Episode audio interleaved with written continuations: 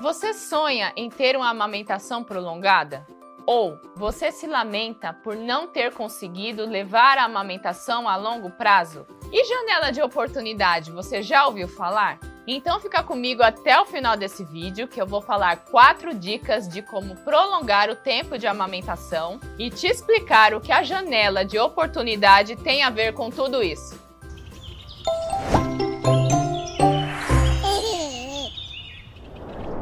Sabia que no início da amamentação, quanto mais leite produzido, seja o bebê mamando em seio materno ou a extração utilizando a bomba ou até mesmo a ordenha manual, mais leite você terá por tempo prolongado? Mas qual seria o período mais apropriado para o estímulo da produção do leite? O ideal seria nas primeiras horas de vida do bebê até seis semanas de vida. O primeiro mês da amamentação é extremamente exaustivo, eu sei, mas mentalize essa frase. No início da amamentação, quanto mais você conseguir amamentar, maior será a possibilidade de prolongar esta amamentação.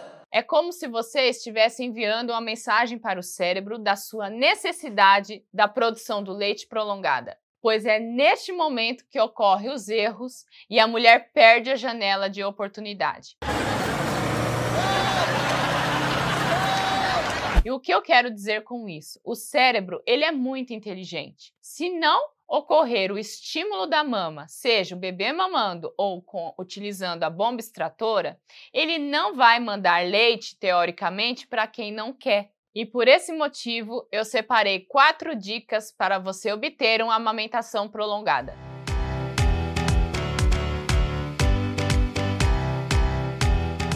E na primeira dica, eu friso a importância da Golden Hour. Nada mais é que posicionar o bebê ao seio, independente da via de parto, parto normal, parto cesariana, logo após o nascimento e no máximo até 6 horas de vida.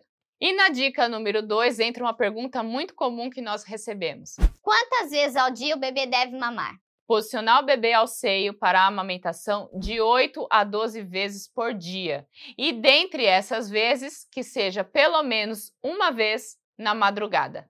E na dica número 3 eu falo: atenção! Aline, e se o mamilo estiver machucado a ponto que eu não estou conseguindo posicionar o bebê ao seio. E agora, será que você pode deixar essa mama parada? E a resposta é não. Então, o que, que você vai fazer para manter essa produção do leite? Uma boa massagem nas mamas e a ordenha manual. E a quarta e última dica que cabe para as mamães de bebês prematuros é: se o seu bebê ainda não pode mamar, você precisa obter uma bomba dupla realizar a ordenha de 3 em 3 horas, você precisa simular uma amamentação com o seu bebezinho para que ocorra o estímulo da produção do leite. Então, você vai utilizar a bomba dupla de 3 em 3 horas e, em algum momento, esta ordenha precisa ser realizada entre a meia-noite e 5 da manhã. Mas aí vem as mães que nos procuram e relatam: Aline, e agora? Eu perdi o tempo da janela de oportunidade. Passou o primeiro mês, meu bebê faz uso de mamadeira e eu gostaria de saber se eu consigo retornar com a amamentação. Isso é possível? Sim, é possível, mas requer todo um acompanhamento de uma consultoria de amamentação com um profissional capacitado.